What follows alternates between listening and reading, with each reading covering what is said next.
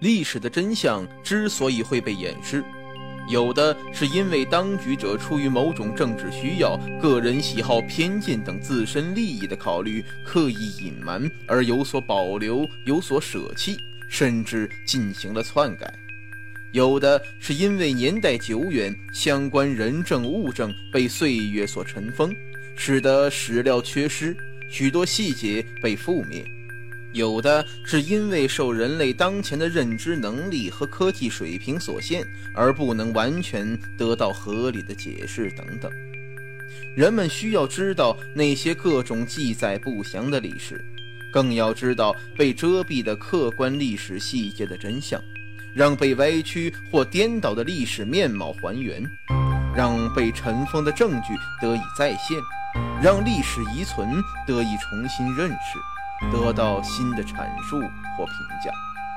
那么，就请与我一起揭开历史的真相。欢迎收听由韦一笑为您播讲的历史疑案。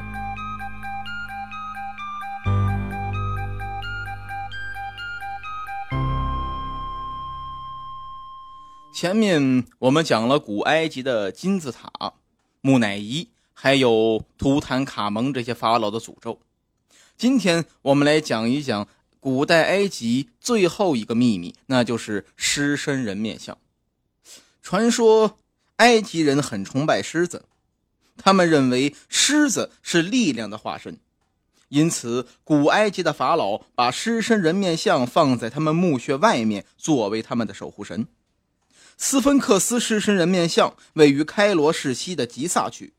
在卡夫拉金字塔的南面，距胡夫金字塔大概有三百五十米。斯芬克斯狮身人面像是世界上最大的狮身人面像，石像的脸长达五米，头戴奈姆斯皇冠，额头上刻着库伯拉圣蛇浮雕，下颚雕有象征帝王威严的长须，在阿拉伯文中，他被称为恐惧之神。象征着君主的威严与权力。每天来到广场参观的人非常多。关于斯芬克斯石像的出现时期，在学术界也有很多种说法，至今不能够得到统一。斯芬克斯和其石像仍是一团迷雾。那么，是谁建造了狮身人面像呢？在埃及的尼罗河畔，除了众所周知的金字塔之外，还屹立着一座巨人，那就是狮身人面像。他从埃及向东方凝视，面容阴沉忧郁，即似昏睡又似清醒，蕴含着一股雄厚的气势，给人以神秘的遐想。多少年过去了，经过几千年的风吹日晒雨淋，一切都在变化之中，狮身人面像却一直默默地守护在尼罗河畔，似乎在捍卫着什么，守望着什么。然而，又是谁建造了它，保护了它，为它除沙除尘呢？有意见认为，狮身人面像在埃及古王国时期建成，是由第四王朝的法老卡夫拉建成的。这是传统的历史学观念，它出现在所有埃及学标准教科书、大百科全书、考古杂志和常见的科学文献当中。这些文献都表示，狮身人面像的面部是按照卡夫拉本人的模样来雕刻的，也可以说，卡夫拉国王的脸就是狮身人面像的面孔。这一点已被认为是历史事实。比如，闻名世界的考古专家爱德华兹博士就说过，狮身人面像的面部虽已严重毁坏，但让人觉得它是卡夫拉的肖像，而不单只是代表卡夫拉的一种象征形式。他之所以这样说，根据之一乃是竖立在狮身人面像两爪之前的一块花岗岩石碑上刻着一个音节 K H A F，这个音节被认为是卡夫拉建造狮身人面像的证据。这块石碑与狮身人面像并不是同时出现，而是对图特摩斯四世法老功德的纪念。这位法老把即将埋住狮身人面像的沙土彻底清理干净了。这块石碑的碑文说，狮身人面像代表了自始至终存在于此地的无上魔力。碑文的第十三行出现了卡夫拉这个名字的前面一个音节，也就是 K H A F。按照瓦里斯巴杰爵士的说法，这个音节的出现非常重要，他说明建议图特摩斯法老给狮身人面像清除沙土的赫里奥波利斯祭司认为狮身人面像是由卡夫拉国王塑造的。然而，仅仅根据一个音节，我们就能断定卡夫拉建造了狮身人面像吗？一九零五年，美国埃及学者詹姆斯·亨利·布莱斯提德对托马斯·杨的拓本进行了研究，却得出了与此相悖的结论。布莱斯提德说，托马斯·杨的拓真本提到卡夫拉国王的地方，让人觉得狮身人面像就是这位国王塑造的，这完全是没有事实根据的。魔针本上根本看不到古埃及碑刻上少不了的椭圆形图案。您也许会问，什么是椭圆形图案呢？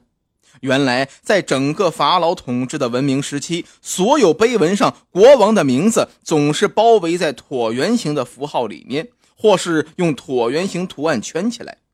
所以很难使人明白刻在狮身人面像两爪之间的花岗岩石碑上的卡夫拉这位大人物的英名。实际上，其他任何一位国王都不例外。怎么可以缺少椭圆形图案呢？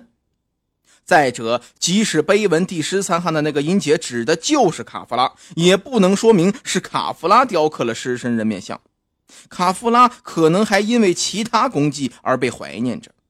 卡夫拉身前或者身后的许多位国王都修复过狮身人面像，卡夫拉怎么就不可能是狮身人面像的修复者之一呢？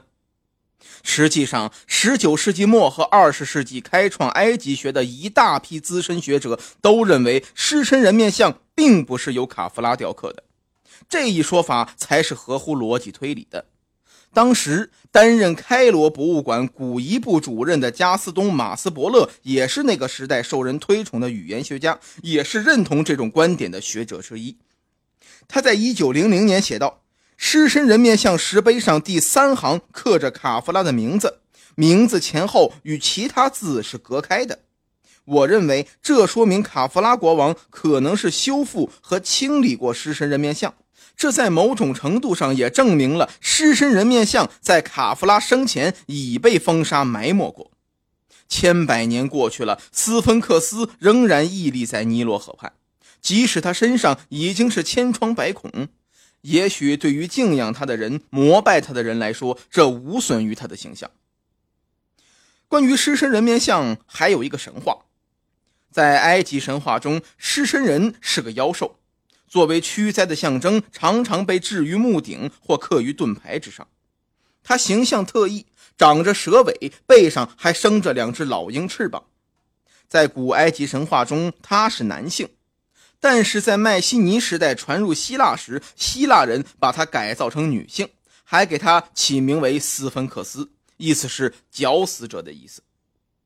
在希腊，他的神话故事也被完善了。宙斯的妻子赫拉是个嫉妒心和报复心很强的神，宙斯喜欢上了推拜成国的女儿塞莫勒，还引起了赫拉的嫉妒，于是他派斯芬克斯来到推拜来祸害人民。斯芬克斯守住城门，要给进城的人提出难猜的谜语，猜中的人才能进城。斯芬克斯也立即自杀，猜不中的会立即被他撕碎吃掉。一天，俄狄浦斯路过这里，他知道了斯芬克斯的所作所为，决心要把他除掉。他来到斯芬克斯面前，斯芬克斯的谜面是什么生物早年用四只脚走路？中年用两只脚走路，晚年用三只脚走路，而脚最多的时候，又是速度最慢、力气最小的时候。俄狄浦斯想了一下，这太容易了，这是人呢。人在幼年的时候用双手双脚爬行走路，中年的时候用两只脚直立走路，等到老了腿脚不灵便了，就必须拄上一根拐杖作为支撑，这样就变成了三只脚。斯芬克斯见谜底被揭开，又气愤又羞愧，自杀身亡。此后，斯芬克斯之谜被用来比喻不可理解的人或是难以猜到的事情。当时的国王瑞翁为了让人们记住这个罪恶滔天的恶魔，便在斯芬克斯经常出没的地方，也就是今天狮身人面像所在之地，建造了一座石质雕像。流传保存至今，成为今天的文化珍宝。传说也许只是因为时代久远，非常神秘，于是就有了人们的种种想象和猜测。人们一直认为狮身人面像修建于大约公元前两千五百年。而科学家们发现，狮身人面像比人们认为的年代可能要更早，甚至要早一倍。波士顿大学的地质学家罗伯特 ·M· 肖赫对吉萨遗址进行了一次从地震方面切入的研究，结果表明，狮身人面像最初雕刻的时间比通常人们认为的要久远，因为这座石像裸露在外面，与周围的石灰石岩床受风化和侵蚀的时间要比人们认为的长得多。另外，狮身人面像和其他年在确凿的建筑物侵蚀程度有着显著的差异，这也表明了存在时代之间存在着距离。科学家们利用各种先进的仪器和方法，对狮身人面像进行了研究。经过声波穿行速度等科学测试，他们惊奇地发现，狮身人面像的尾部是卡夫拉统治时期出现的。要比石像前面的部位和两边部位的壕沟年代晚一半以上的时间，也就是说，早在卡夫拉修建狮身人面像之前，狮身人面像的头部就已经存在一千多年了。这一发现使他们大为振奋，并且深信不疑。